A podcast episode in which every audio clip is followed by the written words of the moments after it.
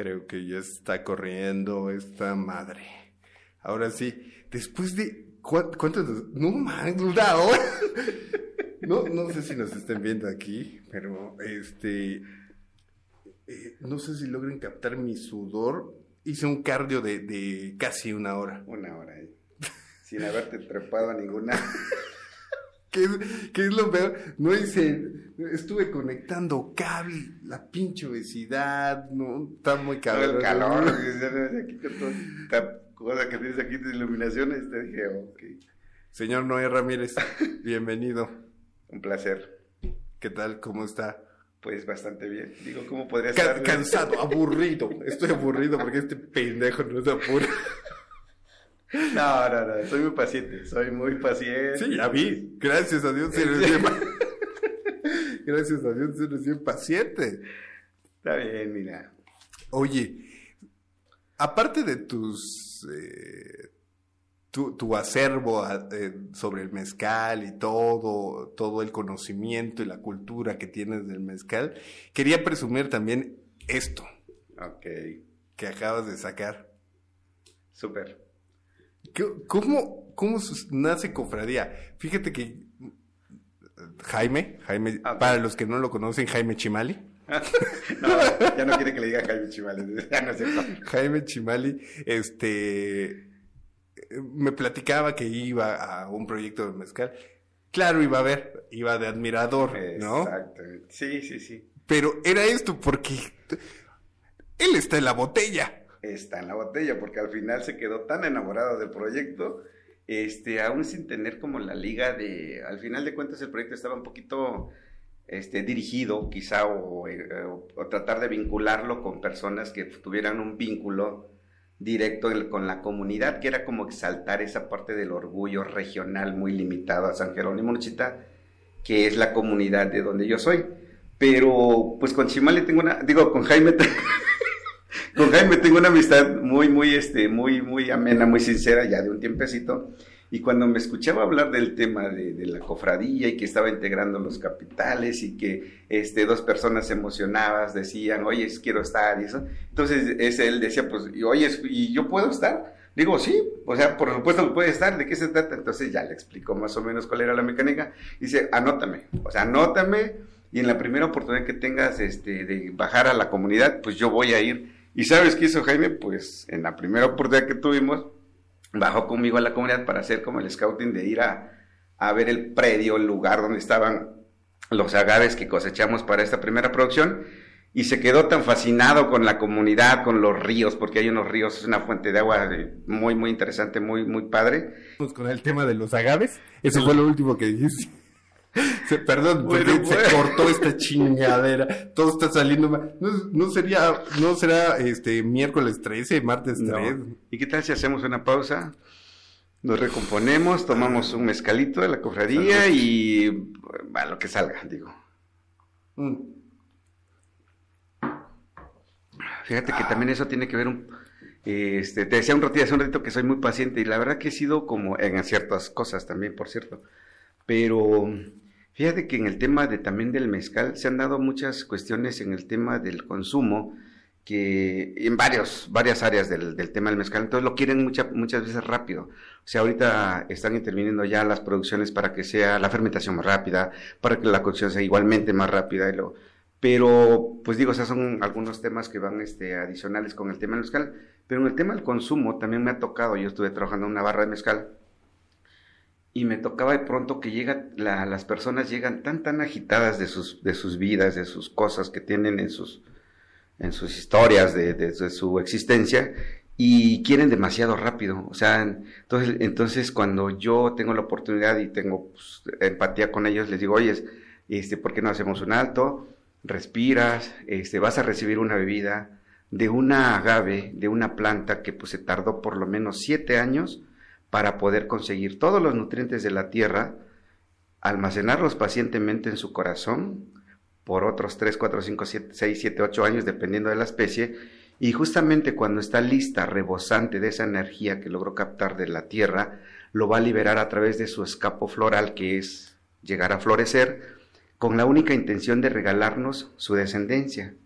Es decir, de que ella, esta planta nos va a prevalecer y va a continuar el ciclo de esta vida maravillosa, esta planta, este, da, dejándonos este, pues, semillas en el mejor de los casos, en otros pues los bulbillos, eh, bulbilos o en otro caso pues ya los, los agaves como tal. Entonces si la planta, nosotros, si esa planta así, ah, tiene esa paciencia natural y la riqueza nos la regala, ¿por qué nosotros teníamos que estar con esa ansiedad y deliberada? O sea, si vas a tomar mezcal, yo lo que les digo, este, a ver, tranquilo, respira, toma un poquito de agua, este, calma toda esta efervescencia que viene en tu cuerpo, por las cosas que te han pasado. Y entonces recibes esta vida porque de verdad es, es eso, es la esencia de la tierra, capturada a través de una planta maravillosa que es admirable y noble y que pues la tenemos aquí en esta en estas gotas maravillosas. Eh, pero entonces el mezcal sí tiene una mística, ¿no? Claro. Es hiper místico porque eh, digo, ya hay ah, por ahí unas marcas súper comerciales que ya, eh, ya ni sabor tiene esa madre, ¿no?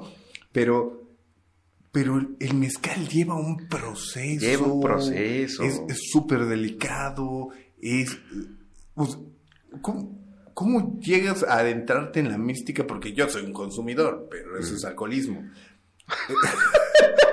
pero, pero en el, tema, en el tema de la mística, tú eres conocedor de esto, pero eres amante del, mezcal. Yo me, si, si pudiera, alguien me preguntaba cómo te defines tú en el tema del mezcal, pues mira, no me, no me defino ni siquiera como un experto, ni porque alguien dice, pues una masterclass con no sé quién, digo, güey, en realidad, o sea, lo que necesitamos es tener un poquito de sensibilidad, y yo creo que me definiría como un apasionado del mezcal. Y una apasionada del mercado es esta persona que puede tener o no tener información relacionada, puede tener información tergiversada, pero, cuando, pero es apasionada del mezcal porque cuando tiene la oportunidad de hablar de él, lo habla bajo este, esta, esta dinámica de sentimiento y explotando y explorando las emociones, que realmente eso es lo que tendríamos que ver cuando hablamos del mezcal. O sea, una, una cuestión es llegarle a un consumidor que realmente lo que queremos es vender, pero realmente cuando tú quieres vender, pues dirás cuantas cosas, pero no en el sentido estricto de lo que realmente representa una bebida como es el mezcal.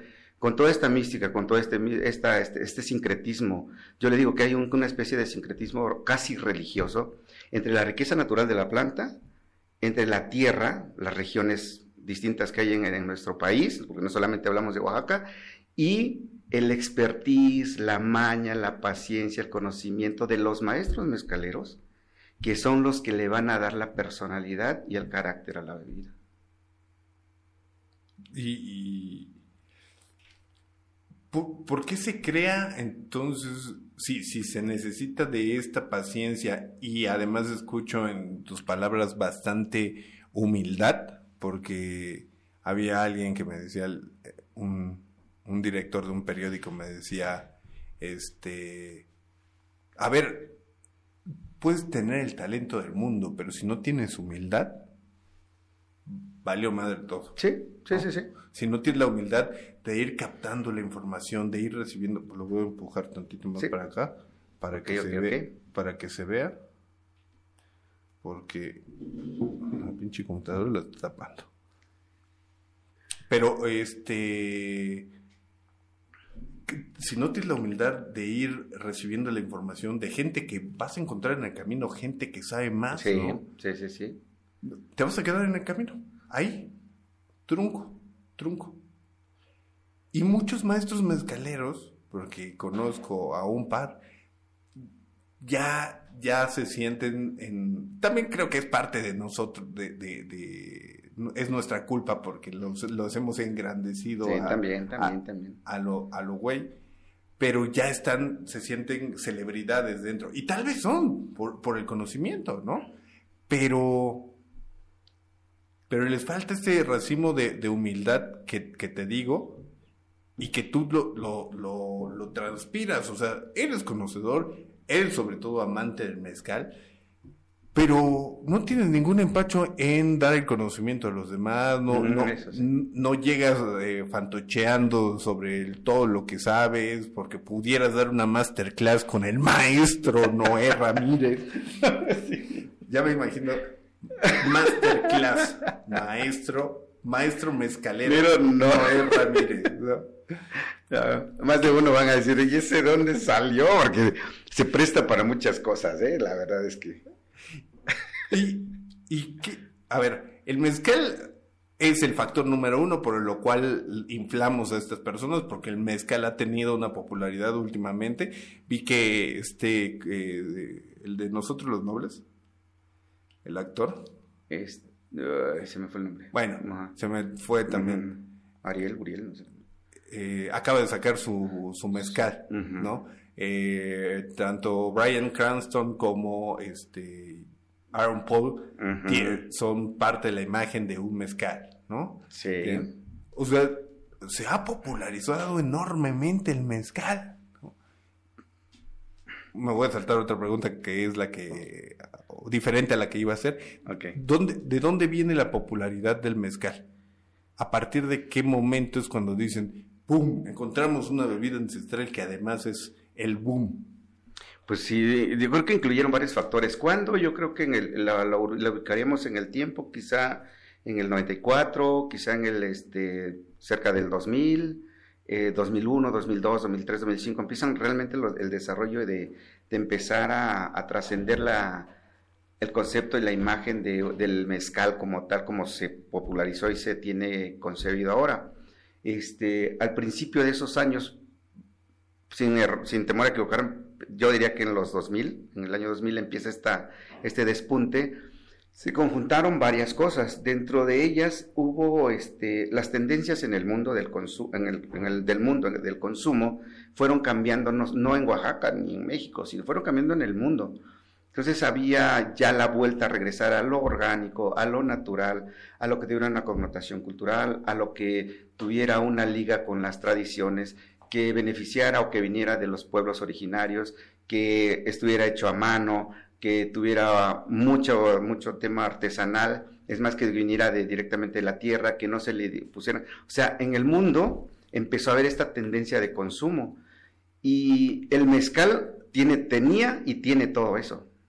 O sea, es orgánico, viene de la, de la tierra, este, tiene una connotación eminentemente cultural, hay una tradición de, de, de, este, de conocimientos que se van este, haciendo de, de, genera- de generación en generación. Entonces lo que, lo que pasó es nada más ponerlo en ese sitio y pues obviamente que la gente empezó a abrazar el, el- el concepto, porque además había esta necesidad en el mundo de regresar a estas cosas que estaban ya, ya habían sido superadas por el materialismo que, que pues había funcionado todo el tiempo. Entonces cada vez eran cosas más superficiales, cada vez eran cosas más rápidas, como las palomitas, eh, y eh, tú meterlas al horno y ya comértelas. Entonces vino de pronto un sesgo, porque además este, en el mundo había una cantidad de cosas importantes que estaban haciendo mella en el tema de la, mm, del calentamiento global, todo eso. Entonces el mezcal tenía todo eso. Entonces, ¿qué hizo? Pues se abocaron algunas personas, y aquí tiene que ver mucho el, el tema del círculo cultural artístico de Oaxaca y de México, quienes ponen en la escena del, de, la, de este tiempo el mezcal. O sea, realmente ahí se despega el punto de la popularidad del mezcal y empiezan a desarrollarse ya. Toda esta, toda esta cuestión de los mezcales en el sentido de ya una bebida de carácter este, mundial, este, premium y todo lo que tú conoces ahora. Y el desarrollo de muchísimas marcas además, pero que vienen con una carga este, comercial bastante bien este, compleja en el sentido de la inversión que te necesita para poder colocar un, un mezcal ahorita en el mundo. Está bien, bien este, compleja por, cuestión de las inversiones que necesitan hacer. Y todas estas personas que nombraste ahorita que tienen sus marcas, pues tienen el capital. Entonces, se les hace relativamente fácil venir a Oaxaca, conseguir un maestro que su, su mezcal se lo compran a muy bajo costo y ellos lo superinflan, pero porque va toda la carga de, de- de cultura mercadológica con ellos, pues. Di- dices eh, precisamente que es la explotación, actualmente se ve, ¿no? La explotación de los artesanos, o sea, de los maestros, de, la- de las comunidades que fabrican el mezcal, y que llega una marca, un, un cierto este, eh, señor feudal, porque lo podríamos ver desde ese, desde ese punto, con, con- con esa perspectiva, dice, bueno, te pago con que yo, este, el artesano, el, el mezcalero pueda vender su producto y que tenga para sobrevivir, con eso basta. La explotación se está dando muy fuerte en Oaxaca, ¿no? Alguien, que no te voy a decir quién es, pero hablamos de él o ella anteriormente. ya sé quién es.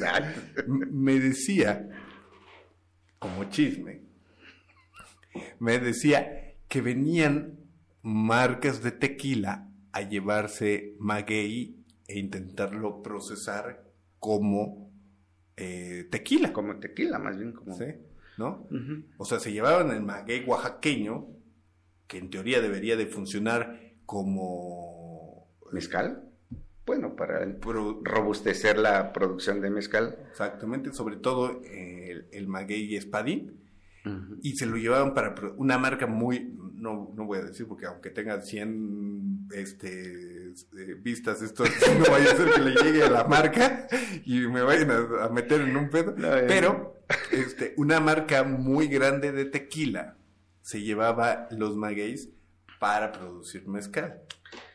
Pues yo creo que aquí una carrera bien, este, bien, este, bien loca en ese tema. La verdad es que este, yo aquí creo que hay una omisión de, de muchas, este, desde las autoridades, hay una misión desde, la, desde las instituciones que tienen que vigilar, regular eso, pero pues la verdad es que aquí, en mucho, no solamente en el mezcal, sino en muchos aspectos de la, de la economía que se desarrolla en Oaxaca, está muy dado a la, a la oferta y la demanda. Y lo cierto es que en el tema del mezcal, las, la cadena que, que sustenta la industria son eslabones bien diferenciados. O sea, puedes, puedes, o sea, la, la, cadena no está herméticamente cerrada para poder, pues, contener esta parte, pues entonces haz de cuenta que funciona por unidades, o sea, un eslabón es la producción del agave y hasta ahí se quedan solamente unos. Y luego hay otro eslabón que trasciende, que es la producción de mezcal, y ese es otro eslabón que si bien se juntan esos dos, está chido y está padre. Pero luego hay un tercero, el, el, productor de mezcal, y luego viene el, el, el, el envasador, ese es otro eslabón. Si bien está, pues se, están perfectamente unidos el productor de, de maguey agave, el productor del mezcal, que son los cientos y miles, debe ser, de palenques que hay de, en Oaxaca y en, toda la zona de denominación de origen de la bebida, y luego viene la, este, el productor de, este, el, envasador, y luego del envasador viene el comercializador, y luego el distribuidor. O sea, ¿te das cuenta cómo la cadena está disgregada? O sea, yo ahorita puedo venir y solamente meterme al tema de la distribución. O sea, no, si hay como una especie de mecanismo, pero yo puedo saltar medir directamente al tema de la, de la distribución, o puedo, o puedo llegar directamente al tema de la de la comercialización o directamente en la producción de mezcal. O sea, dependiendo del, tema en el que el interés en el que tú quieras, desarrollar, pues podrías. ¿Qué pasa con el tema que me estabas comentando que, que los tequileros llevan el mezcal? Bueno, se llevan el mezcal porque ¿qué hace un productor de maguey, que es en el primer eslabón, que tiene una, este, 10 toneladas de agave listas para cosechar? Y de pronto, pues aquí se la están pagando a, a 6 pesos el kilo viene un, tequilero y le dice, ¿sabes que yo te la pago a 10? ¿Qué crees que va a hacer ese productor? Claro, sí. Si no hay como una, una, una conexión de que el mismo productor de mezcal pueda hacerle competitiva la compra del productor es aquí, que el maguey se quedara aquí, pues eso no pasaría. ¿Y por qué chingano hay un, Bueno, sí, se supondría que debe de haber un sistema regulador, ¿Qué, regula por unidades. O sea, regula el productor de mezcal y hasta ahí se queda. O sea, no hay como esta de que tú eres productor de mezcal. Ah, bueno, te voy a acompañar para que no solamente tengas tu maguey, sino que lo, lo lleves a proceso y que tengas un mezcal, como lo hicimos en la cofradía. En la cofradía teníamos en nuestra comunidad una producción de magueyes, pero no tenemos palenques. Lo ideal sería, ¿sabes qué? Pues véndelas a lo que te den y consigue lo poco que puedas, porque pues ya la planta está en punto, ya está madura, si pasa más, pues ya no va a servir, o por lo menos ya no va a ser un, producto que le puedas obtener un rendimiento. Entonces, ¿qué intentamos hacer? Pues ese es, el, ese es lo que ha faltado. Dar, o sea, dar el segundo paso de llevar, ¿por qué no llevarlo a la producción? Yo pensé, ¿por qué no llevarlo a la producción? Ahora, nos comprometemos con la, con la comunidad para poder extraer los magueyes, se paga un buen precio a ellos, que sea competitivo para que puedan ellos recibir un beneficio que sea más tangible, más este, leal, más honesto, lo que tú, lo que tú quieras, y llevarlo a proceso. Le, le vamos dando valor agregado a esa planta. O sea, si, yo, si nosotros vendemos esa planta, ahí se acabó. ¿Dónde estaría ese mezcal? Pues mezclado con otros 100 litros del otro. Haciéndose tequila. y no, lo cierto es que este mezcal, fíjate cómo el, maguey lo llevamos a proceso, le dimos un, valor agregado y luego lo llevamos al segundo nivel que es el envasado y es un valor agregado. Y ese es lo que tendríamos. Pero no todos los, maestros palenqueros, o vamos al inicio de la cadena, no todos los que tienen sus plantas de maguey van a tener ese, esa, este, deseo, aunque lo tengan, pues, o sea, no tienen todas las herramientas que se necesitan para, si una institución los vinculara, es decir, yo tengo el maestro productor de, de maguey, ya está lista su cosecha, este, voy a buscar a esta cartera de productores de mezcal, ¿quiénes de ellos pueden pagarle un precio competitivo a él y que no se vaya para otro lado? Aquí tendrían que estar este, los, esos, esas personas que tú me comentabas ahorita, esas marcas que están saliendo al mundo con una potencial bastante interesante en cuestión metodológica, esas son las que deberían estar comprometidas a pagar un precio competitivo desde la planta, para que aquí se fuera generando pues, el vínculo de agregado de valor. Pero como está tan suelto, pues te digo, opera así. O sea, si viene aquí y me traen y me dicen que a mí me pagan 10 pesos y los de aquí me están pagando a 5, y todavía regateado y todavía tengo que darles fiado, y luego hasta que salga, y luego si sale, pues ya no es tan fácil que te quieran pagar. Y, pero, pero ¿cómo, cómo vuelves redituable o, dónde está el proceso que lo vuelve redituable un mezcal si tienes que competir con gente que abusa de lo, de, lo del campesino, del, del, de los mezcaleros, de los que producen, de los que cultivan el maguey.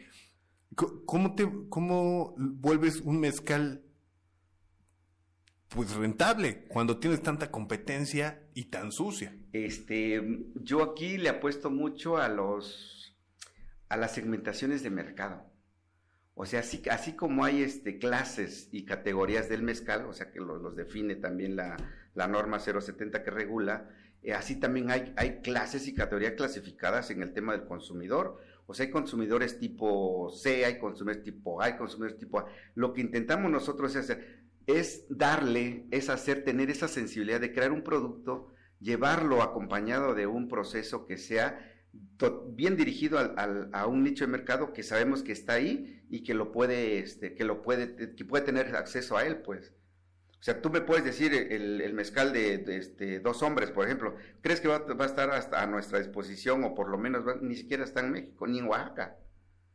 Es otro nicho de mercado al que está dirigido, pero sí podemos tener un mezcal para eso. O sea, aquí yo, la verdad que también en, el, en este tema, este, yo aprendí mucho de un agregado japonés que venía este, de Yaika o Hika, que son esta, esta cultura japonesa, a, pues acompañamiento a las microempresas, a los emprendedores, para crear una herramienta que se llama un pueblo, un producto. Y la dinámica es, hagamos un producto, vayamos a esas comunidades lejanas donde no hay absolutamente, aparentemente nada, se identifica cuál es el potencial que tiene, se crea un producto emblema y se y ese es el producto. Es un pueblo, un producto. Y justamente lo que es la cofradía es un pueblo, un producto. Y si nosotros revisamos la, estrategia de, un pueblo, un producto del, de, de yo, tuve la fortuna de conocer a, al agregado japonés que estuvo aquí en, Oaxaca, pero tenemos que este producto no con la mira de que va, yo, mi idea no es de que llegue ya inmediatamente a Europa o a Francia o digo a Estados Unidos, o sea, mi idea es que sea un producto que lo puedan consumir aquí en la base de la comunidad, que sea accesible a ellos. Ok, o sea, es, eh, como dices, segmentando, ¿no? Sí, sí, sí. ¿Qué me, yo lo de menos es que hubiera elegido una, una botella que a mí me cuesta 60 pesos. ¿Qué sentido tendría meterle yo a una botella elegantemente de 60 pesos? Si el uso de, de, si es contenedor, y luego además su uso es efímero. Ahorita, mira, lleva mi botella casi a la mitad. En otro poquito que nos tardemos aquí, nos la vamos a acabar y, la, y ya fue. Pero obviamente habrá quien diga, ¿sabes qué? Yo sí quiero una botella elegantemente, esté ataviada, adornada, lo que tú quieras, y entonces le crean una historia de uno, otro concepto, de otra imagen para otro tipo de mercado. Ok, interesante. Y eso encarece un producto y lo hace inaccesible para otros consumidores. Pero obviamente mientras más este intentes invertir en, este tipo de, aspectos como la botella, como la parte estética, como todo esto, una, tienes de dos, de dos sopas. O la encareces o bajas la calidad del, líquido. En el mejor de los casos, este, te dan, alcohol. en el mejor de los casos te dan alcohol y no agua pura. sí, sí, sí, sí es una forma en la que la van a ejercer muchísimos, o sea. Y entonces se crea una expectativa vana, superficial, que no empata con las expectativas que genera la botella elegantemente. Y cuando tú la destapas y estás, este, para llevártelo al paladar y empiezas, y te das cuenta que pues no sabe a lo que, lo que realmente te generó la expectativa. Y entonces es un choque y entonces dices, ¿de qué se trata esto? Lo podrán consumir una vez, pero ¿tú crees que lo van a poder consumir después? Quizá no. No. ¿Y qué diferencia? Que tienes un producto que a lo mejor, este, pues sí, cumple con ciertas expectativas del consumidor y cuando este, yo no tengo que decir nada de mi mezcal, en realidad yo te pudiera decir ahorita, oye, fíjate que tiene unas notas aromáticas de, este, de plátano, este, asado y la piña, este, tatemada, o sea, te puedo decir tantas cosas. Yo voy a estar influyendo en tu mente y cuando tú lo empieces a tomar, seguramente, oye, sí es cierto, William. en realidad, yo este, apuesto que solamente, pues pruébalo. Vas a tener una decisión. ¿Te gusta o no te gusta? Es la primer toma de decisión que vas a tener y van a ser desde tu concepción y percepción de paladar. Y tu conexión con tu memoria gastronómica, que es obviamente que al momento que ingieres una bebida como estas, que con un potencial, este, de aromas y de sabores que son desconocidos para nuestro paladar, inmediatamente te van a conectar con tu memoria gastronómica y vendrán a tu memoria, a tu recuerdo, algunas cosas que te, que te hacen decir justamente a qué te sabe o a qué te remite. Por eso, que, por eso es que el mezcal a todas las personas ni les va a gustar ni les va a saber a lo mismo. Porque cada uno de nosotros tenemos nuestra historia de nuestra vida, hemos ido acumulando memorias, nuestra memoria gastronómica se ha ido acumulando de desde el lugar donde vivimos, qué es lo que nos gusta, si más salado, si más picante, si más acidito, ese si más este, dulce, y eso realmente va a ser lo que va, va a conectarte con la bebida. Claro. Sí, porque justamente lo estaba pensando así. Yo dije, a ver, obviamente me está diciendo que si le invierte más a la imagen de la botella, pues tienen que encarecer el, producto. Obviamente, si no encareces el producto, porque también el mezcal, la competencia de los costos, pues de repente sí encuentras mezcales eh, que están hasta el 30, 40% más abajo de un precio de un mezcal que es como de los top. Top. Eh, y el sabor es mejor. Sí, ¿no? Sí, sí, sí. Sí, no, no, vamos a mencionar ninguna marca. No, porque nos pegan. Pero pero hay mezcales que, que te cuestan, decía mi abuela, es que el mezcal del señor que viene con su garrafa, ese es buen mezcal, ¿no? Sí, sí, sí. Pues aquí tiene que ver con este, yo le llamo los, los, mezcales legítimos. Una cosa son los mezcales legales, que son los que van a hacer todo el cumplimiento de Mira, las normas las puedes cumplir por muchas formas, sea de manera honesta, o sea también de manera deshonesta, pero las cumples y tú pagas los, los, los, lo que tengas que pagar y pues legalmente tú puedes decir que es legal. Y luego están los mezcales legítimos, que son estos. ¿Quiénes le dan la legitimidad a los mezcales? Los consumidores. Por eso es que me dice esa referencia de que en los pueblos, oyes este, pero me traes mezcal, pero de Don Luis. Y cuando lo toma la señora dice, oye, te dije que me trajeras de Don Luis. ¿Por qué no me trajiste Don Luis? No, ahorita así le traje a Don Luis. No, este no es Don Luis. ¿Sí me entiendes cómo? también ya se generó una, Una una memoria. memoria. exactamente. Y no, mijo, tú me estás haciendo, a ver, ¿dónde lo compraste? Bueno, sí, es que iba pasando otro señor y la verdad le compré para no ir a la casa de Don Luis. Entonces, esos son los mezcales, los mejores mezcales, los legítimos, los que lo legitiman la comunidad, los que va a comprar cuando tienen un compromiso, cuando tienen una mayordomía, cuando tienen una boda, cuando hacen su encargo porque van a tener un nacimiento, cuando van a tener una fiesta. Esos son los mezcales porque son legítimos. ¿Qué necesitan? Mira, esos pueden hasta servir, pueden estar hasta envasados en botellas de plástico, de refrescos muy populares, y este, y son buenísimos.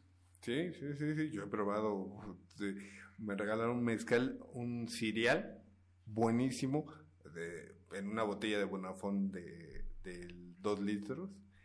Y. Y es bu- te gusta, pues. Sí, o sea, claro. Yo le digo, el parámetro es te gusta o no te gusta. Sí. Y ya. Digo, va a estar bien complicado también de pronto saber si, si, si cumple la norma, no, en realidad es, es eso. Y si te gusta, pues ya te hiciste fan del mezcal y ya lo platicas y lo referencias. Como la otra vez que el señor vino y te acuerdas cuando esto y cuál. Y o del mezcal, el que tiene, a veces ni te acuerdas de la marca, pero acuérdate, el que tenía el tapón de madera, de este, y haces una referencia porque se te quedó en tu memoria. Y eso es lo que realmente es significativo para los mezcales. Claro, claro, claro. Oye, yo en algún momento te, te voy, a, te voy a, a contar esa experiencia. En algún momento que iba saliendo de la universidad, yo dije, pues no creo que sea tan fácil hacer una marca de mezcal. Se me antoja hacer una marca de mezcal. Y justamente hice todo, exactamente lo que me estás diciendo que debo de hacer, no lo hice, pues, ¿no? Agarré, fui a ver botellas super mamonas, ¿no? Cien- Todos hacen lo mismo. 110 pesos una pinche tipo coñaquera bien cabrón. Tenía un maguey este aquí. O sea, en, ese momento, digo, estaba muy estúpido, ¿no? En ese momento. Tal vez un menos que ahorita. Más que ahorita. Este, pero en ese momento para mí era, pues quiero vender un mezcal que es bueno, pero que además este se vea chingón, Elegante, ¿no? Sí, sí, sí. Todavía tengo esa botella. Un día te la voy a mostrar para que veas. Está mamoncísima la botella, ¿no? Es de a litro, además. Este, y yo dije, cámara. Un amigo, compañero de trabajo, que era cuando yo trabajaba en hotelería, él, este, en su comunidad, eh, producían mezcal. No me acuerdo de dónde era. Pero en su comunidad Ajá. producían mezcal. Y entonces cada que iba, eh, traía, Traía. garrafas, garrafones de, de mezcal. Entonces yo decía, pues, ay, ¿no? Voy a envasar. En vaso, mi etiqueta y vámonos, ¿no? Gran ingenuo estúpido era cuando de repente, pues ya dije, alguien me dijo, bueno, pero ya hiciste números, ¿cuánto lo vas a vender? No, pues no. Empiezo a hacer números 100, este, ciento y cacho de la botella, tanto del litro de mezcal, eh, pues el, La etiquetita. etiqueta, la etiqueta, la chingada. Tener- para tener una ganancia eh, que, que fuera bastante buena, tenía que venderla como en 700 pesos. Y en ese 800, tiempo, Y, y en ese tiempo. Y es como, no, no, no soy, no soy para este negocio. Que, y, y los juniors ahorita, sobre todo en Oaxaca, ya es como, voy a sacar mi, mi marca de Ujú. mezcal, ¿no? Porque te da un pinche mame llegar con tu botella, pues nada más ve- vea, pues llega con su botella de mezcal a ponerla en, la- en el escritorio aquí.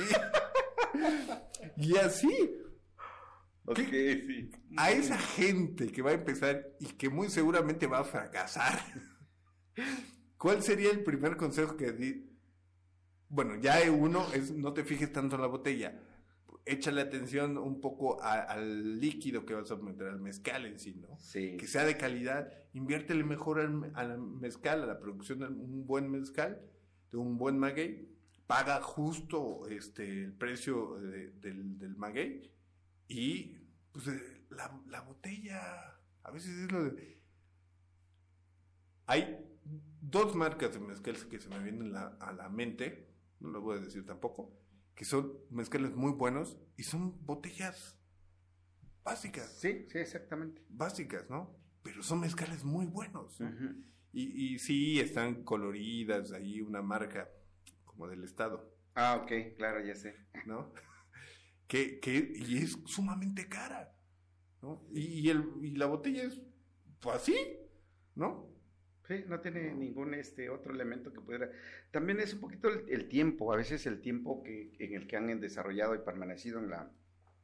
Acuérdate que también este, este, este tema y en muchos otros temas, este, la constancia tiene que ver mucho para, la, para el éxito o el fracaso de un emprendimiento, ¿eh? cualquiera, de lo que quieras, este, incluido el mezcal. O sea, es una cuestión de constancia, es una cuestión de, de hacer este, la planeación de arrastrar los números, porque tiene que ver mucho el tema de, la, de los costeos y la previsualización del, de lo que quieres y lo que deseas. Pero en el sentido estricto es, mira, yo lo que más les digo a las personas no, no, no es como, como pasar por alto el hecho de que seas un apasionado de lo que quieras hacer. Si tú eres un apasionado de lo que quieres hacer, vas a encontrar más temprano que tarde, la oportunidad de desarrollar tu, tu, tu, emprendimiento. Obviamente que hay un una de las primeras cosas que me da a mí es el miedo, o sea, el, miedo te paraliza para muchísimas cosas. Y yo este proyecto lo había venido postergando ¿Le muchísimas veces. mucho? ¿No? Te puedo decir que no, no le invertí nada, o sea, en el sentido estricto, más que pues mi talento, un poquito las ganas, un poco este tiempo. tiempo. Sí, sí, sí, sí, que también está contabilizado dentro del, dentro del, del ejercicio de presupuestación y este y yo creo que te digo que mucho, mucho es el tema de pasión, porque no tienes que verte agotado ni del tiempo que vas a disponer, ni del que le vas a dar. Yo me he quedado en las horas este, escribiendo textos, este, me he quedado por las horas este, pues buscando una buena foto, este, me, queda, me he ido a la comunidad dos, tres días, dejar a mi familia también. En algunos casos tuve que irme con mis dos hijas solamente pequeñas y yo, y, y, ir al monte a ver los magueyes, y ¿sí me entiendes?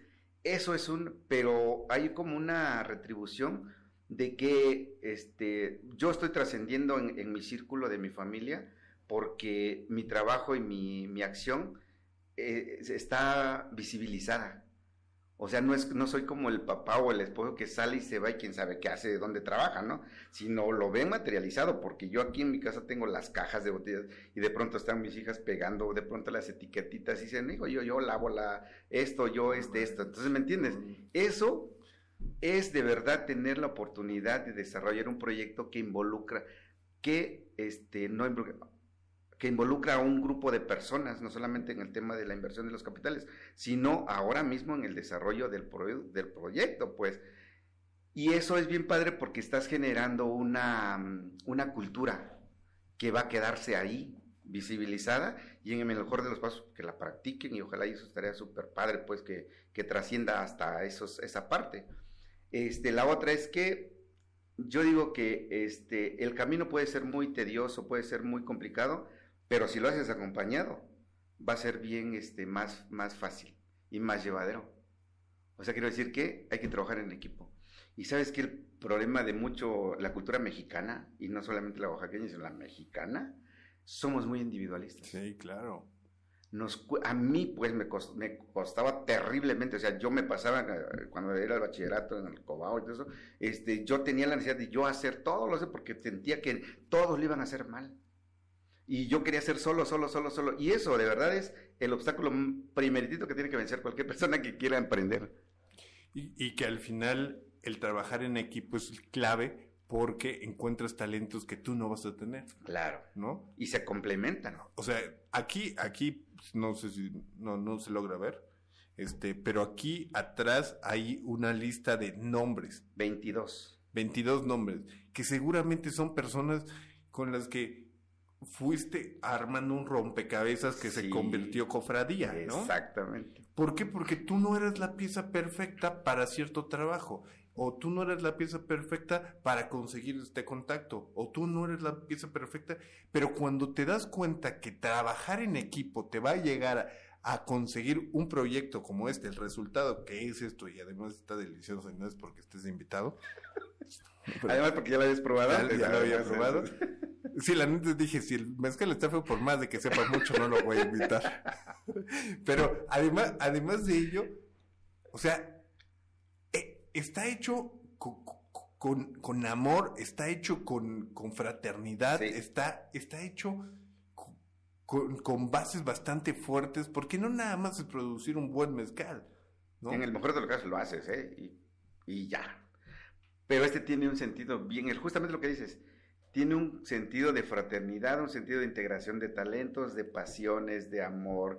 Yo digo que hay 22 corazones latiendo ahí que están este, puestos no solamente para hacer la trascendencia de este producto, sino para que se genere un movimiento, porque lo más interesante ahora es que este, la cofradía generó un movimiento en la comunidad y ahora la comunidad está ya interesada en desarrollar sistemas de producción de maguey para que pueda permanecer este, la esencia del, del, del trabajo. Están ahorita este, intentando ya hacer este, una este, visita a los campos para ver cuánto maguey hay, porque no se ha cosechado por, por años, o sea, te puedo decir de 60, 60 años, este, que no se haga, no se ha hecho una cosecha para producir un, un mezcal como este. Entonces, yo creo que ese es como que lo más interesante y lo más beneficioso, que ha generado un movimiento al interior de una comunidad y que está interesada ahora en desarrollar producciones colectivas de mezcal, que ese sería como que la parte más interesante del tema. Y que haya sido esta la primera, pues está súper padre, pero yo creo que lo interesante es que vengan unas otras más. O sea, no, no nada más moviste a un grupo de gente que, que me imagino que ahora son tus amigos, los, esas 22 personas, ¿no? No nada más moviste a 22 gentes, moviste una comunidad, de decir, ah, chinga, sí, Sí. se puede hacer esto, ¿no? Exactamente.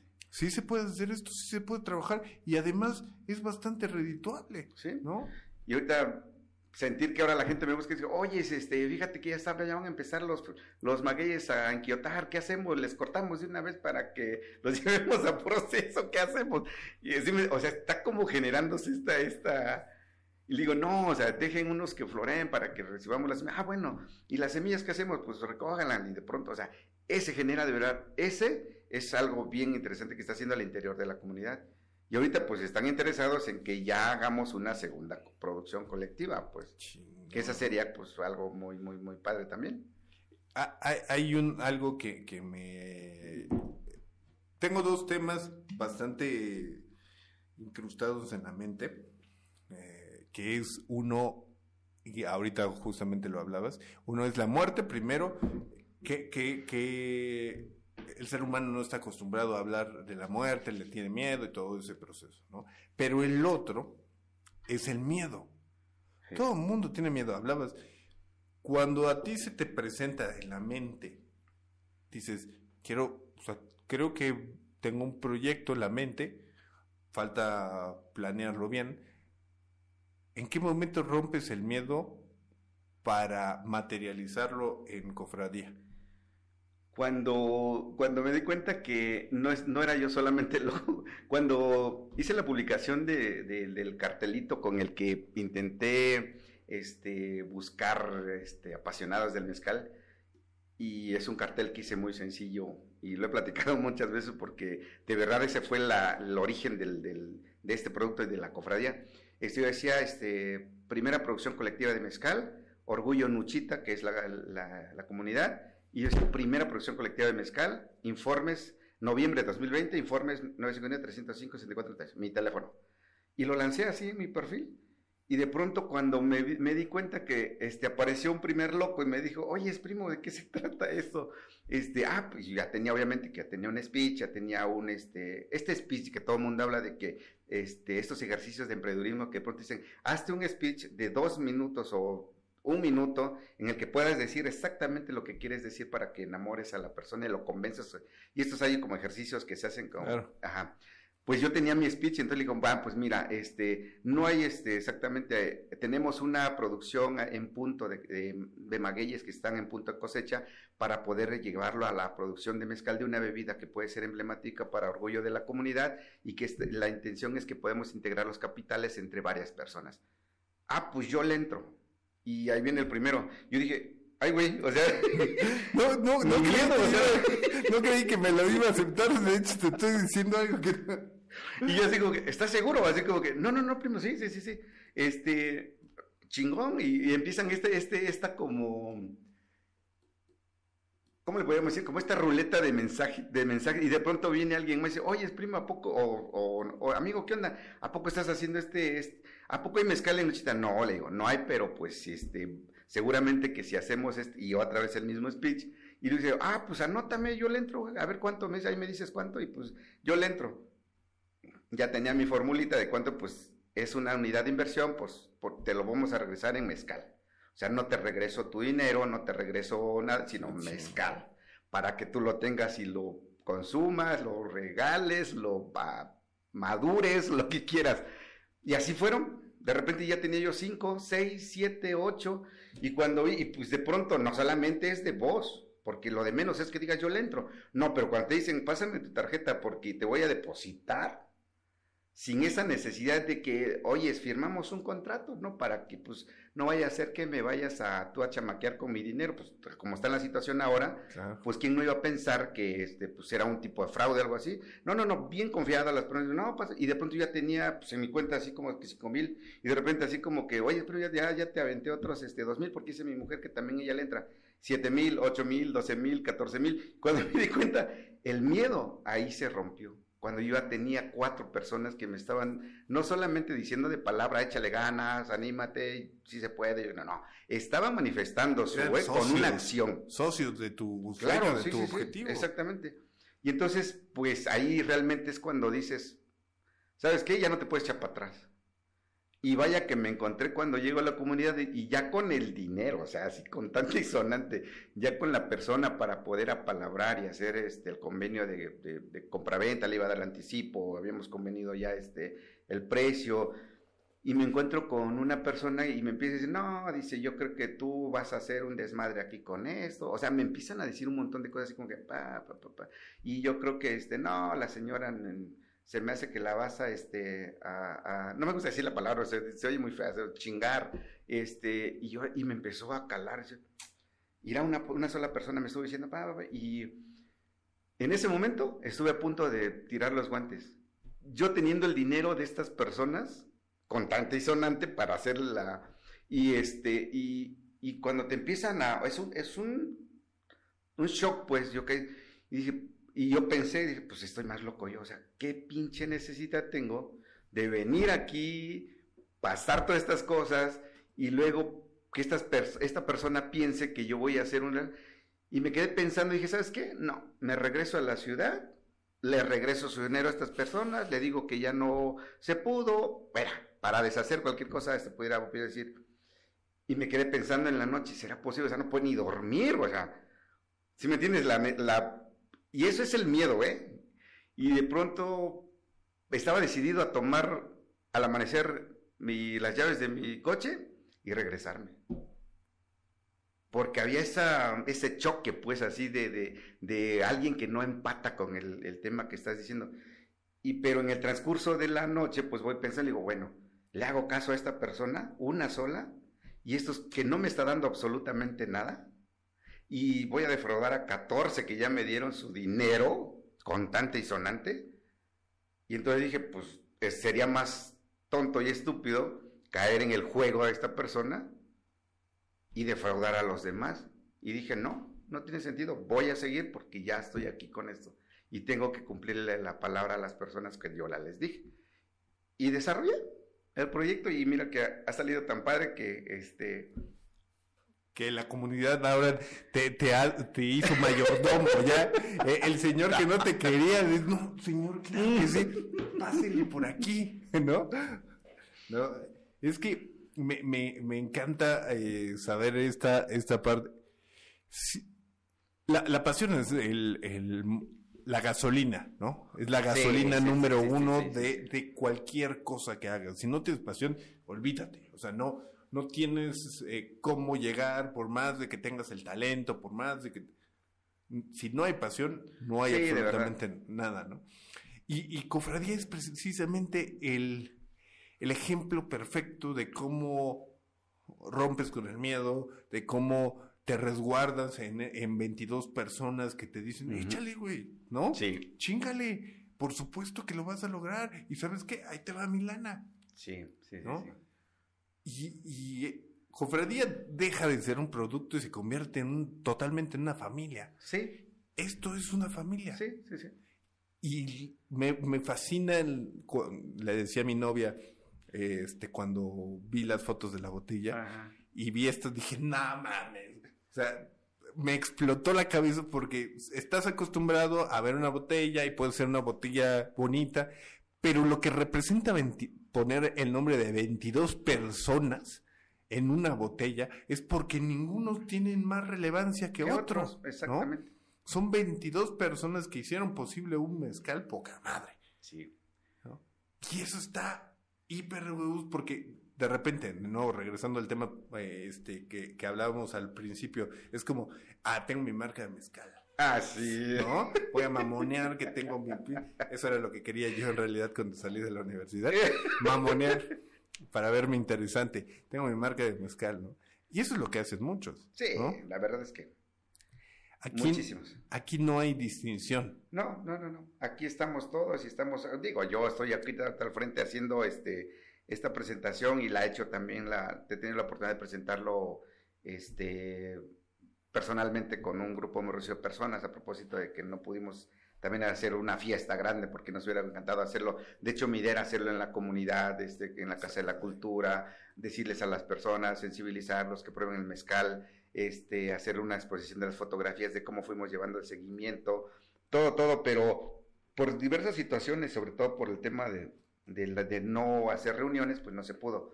Eh, y es justamente el, el tema de, de poder, fíjate que te cuento un poquito de la etiqueta. Al principio éramos este, solamente 21, 21 este, personas. Y yo muy, dijeras tú mamonamente, me puse, puse Cofradía Sangre Unida y puse al principio mi nombre, Noé Ramírez, es- este vez en hermandad con, y venían todos los 21. ¿Por qué? Y no es por una cuestión mamonera, sino porque no, no podía, uno, el 21, que era yo, no lo podía hacer doble. ta, ta, ta. Entonces Claro. me desajustaba visualmente, entonces me puse a la cabeza. Y de repente, este, al final me dice, oye, fíjate que, este, dame chance, este, necesito, este, yo quiero entrar, cabrón, ya me platicó mi hermana y dice que, que, pues, que está muy chido, no, méteme, o sea, sí, sí, como que, y al tener, al meterlo sin pensar a esa persona, me, me bajó de esa, y que ahora hubiera estado como en cometido un error terrible, que no sé cómo lo iba a justificar, pero me, me baja de, de ese pedestalito así como que yo ya me había puesto, güey, mamonamente. Y, pero es algo que se dio, tan natural que no lo, ni siquiera lo había pensado en yo ponerme al final, ni siquiera, pero la lectura que hice después dije, ay, güey, qué chido que me bajé porque entonces, y luego además, el logos es una similitud de, del vasito cruz de veladora. Claro. Si cuentas todas estas onditas, son 22. ¡Ah, qué huevo! Por eso es que la imagen, el concepto de la imagen es esta, así, solamente que no le pusimos eso, pero en la génesis del, es el vasito, estas onditas, tú, cuando las personas tengan la oportunidad, pues cuéntenlas, tiene 22, güey. El famoso vaso de veladora. Veladora. Entonces tiene 22 y somos 22 personas las que integramos y esas son cositas que se han ido dando de manera, este, coincidencias, Sí. de verdad, y empatan muchísimo para contextualizar la historia. No, man. Y, y- y le da un sentido completamente diferente a, a todo esto, ¿no? Exactamente, sí. Pues mira, ya se está terminando esto. eh, se va de volada la gente de repente me dice, ya, ya se acabó esto. ya, cabrón, pues es una hora. ¿Qué, qué querías? Todo el día hacemos, un, sí. hacemos un maratón de podcast si quieres, güey, ¿no? Pero me, me, me fascina, encuentro una fascinación increíble en, en platicar con la gente. Pero cuando platiqué contigo por primera vez, supe que traías el feeling. Y, y, y posteriormente cuando este sacas cofradía, te digo, o sea, esto, esto me, me explotó la cabeza. O sea, el hecho de ver un mezcal, porque muchos dicen, no, es manos artesanas, somos un grupo y todo. Sí, cabrón, pero tu nombre viene en la pinche etiqueta al frente y se llama como te llamas, güey, ¿no? Dale, dale por lo menos mérito a la, a la comunidad. ¿no? Exactamente, Y- sí tienes toda la razón. Y eh, eh, es el sello, viene la comunidad al frente, ustedes en la parte de atrás, todos juntos. La verdad es que no te hubiera invitado si hubieras estado arriba. sí, yo, yo hubiera estado también horrorizado. Es más, hubiese cambiado las etiquetas seguramente que al final, porque iba a ser un error. Iba a ser un workshop de cálculo, de cositas así, pero yo de verdad que agradezco estas coincidencias que, han ido pasando a través del, del, del, tiempo en el que se fue desarrollando el proyecto. Y pues mira, estoy muy contento porque al final estamos ahí este, al parejo todos. No hay ni más ni menos, pero entonces estamos ahí. Este, y pues va a permanecer en nuestra historia, en nuestra memoria de nuestra historia, de nuestras vidas. Este, ¿Cuándo va a trascender? Pues quizá esperemos que mucho. Uh, que mis hijos puedan este, ver en algún momento la botella y decir, ah, pues mi papá, me acuerdo cuando mi papá, y yo estaba chiquita cuando este, no sé qué, y que también es, hacía este, el otro. Entonces eso también es una cuestión interesante. Y los socios, igual que pueden platicar, oh, me acuerdo cuando yo este, supe de Luis Gal que ni siquiera, hay personas que ni siquiera me conocen. Claro. Y que le apostaron al, al, al proyecto, pues, o sea. La, la verdad es que la próxima botella quiero estar. Ya, pues, entonces, pues súper, sí. Entonces, este, cuando vayas Fíjate que ahorita que me dijiste que esto está súper chido, fíjate que ahora que hice una, la presentación, este, varios amigos, que son amigos, amigos, amigos de mi corazón, este, me dicen, oye, güey, ¿por qué a mí no me dijiste? Y yo les digo, es que yo no le dije a nadie. O sea, yo publiqué y quienes les, este, les nació o este, preguntaron, al la la, el tema era preguntar, oye, ¿de qué se trata? Y yo ya me explayaba. Pero yo no fui como al tema de este, oye, fíjate que va a haber esto, que, que a lo mejor si yo no hubiera tenido esa respuesta, pues era mi segundo, mi plan B, ¿no? Ahora sí llamo a mis amigos, los enamoro y les digo, oye, es este, hay esto, esto, y ya es una, era una, un concepto totalmente diferente. Pero lo cierto es que no, entonces me dice un algo, si tú me hubieras dicho, me dice una, persona, si tú me hubieras dicho a mí, el único nombre que estuviera ahí era el mío. Y le digo, ¿y sabes, y de qué historia estaré yo contando? Claro. Sí, sí, ¿Quién estuviera conmigo acompañándome a mí si no son estas, las familias de estas 22 este, personas que están aquí haciendo este, la bulla y el acompañamiento? Entonces, la parte del de egocentrismo es bien complicado para desarrollar un proyecto. Lo, lo harás, seguramente, y mucha gente lo ha hecho, como tú dices, y sale su nombre así en grande en el frente, y, pero van a tener que batallar mucho, porque eso cuesta también mucho, mucho este, posicionar algo desde ser que acá fuerza quieres estar tú ahí, pues. Sí, sí, sí, sí. Y yo creo que eh, podríamos quitar a este tal Jaime Muñoz Vite y Alex Hernández quedaría, mira, perfecto en esta pinche botella, ¿eh? No, importa, hasta aquí está bien, pero es el como el más... y no tiene pasión, la verdad, con el pescado. No hay pasión, nada más es, el mi rey que quiere llegar a ser parte de un proyecto exitoso, oportunismo, oportunismo. Oye, amigo Jaime, ¿qué onda? ¿Te conocen o te hablas tanteo o qué? Muchas felicidades por este bebé porque está hecho con gran amor. Este sí fue planeado, no como yo. no como yo. Eh, y, y además está, se, se sabe, se ve y se siente que tiene, tiene pasión y amor, ¿no? Eso es lo importante. Que sepa que, que huela porque también es aromática la, la bebida y que te deje un buen sabor de boca. Sí, emocional y espiritual y físico, o sea, eso, eso es lo que intentamos. Y las expectativas yo creo que están, están cubiertas, este, la promesa ha sido cumplida para los cofrades, estamos muy contentos todos, están todos emocionados de ya sacar la segunda producción y este, pues a ver, ojalá y pues el universo quiera o Dios quiera que este, muy pronto estemos ya haciendo la segunda edición especial de, la cofradía. Y después de esto creo que vas a necesitar un papel bond para poner a todos los nombres, cabrón. Sí, ya, ya lo preví porque dije, no, entonces ¿sabes qué? Va a ir un cuadernillo adicional donde van a ver todos los No se preocupen, voy a poner sus fotos y entonces va a estar más chido. Ah, bueno, así es todo el mundo. sí, porque ya cualquier, ya, mira, cuando el, cuando el proyecto es exitoso, ya cualquiera se quiere subir, ¿no? Eh, estos 22 tienen, tienen igual de, de, valor de lo que tú hiciste porque dijeron con los ojos cerrados, sí, carnal, mira, ahí está el dinero. En serio, Porque no tenían materializado nada. O sea, no. En absoluto. Era intangible a lo que le estaban invirtiendo. Y para que alguien en este momento te suelte un solo peso por algo intangible. exactamente. Está muy cabrón. Entonces, un aplauso para esos 22 y por supuesto para ti, porque acabas de crear un, una cosa preciosa. ¿No? Y bueno, pues muchas gracias. Pues encantado, este Alex, compartir esta historia y estos momentos contigo, me, da mucho gusto. Muchas gracias. Y te digo, la próxima vamos a quitar a Jaime. Creo que sí. Y tú vas a estar ahí. Alex Hernández. Alex Hernández, este, listo, anotado. Y nos vamos a acabar esa botellita que, que Ay, madre. Muchas gracias a todos los que nos estuvieron viendo hasta este momento. Nos vemos en el siguiente micro abierto. Bye.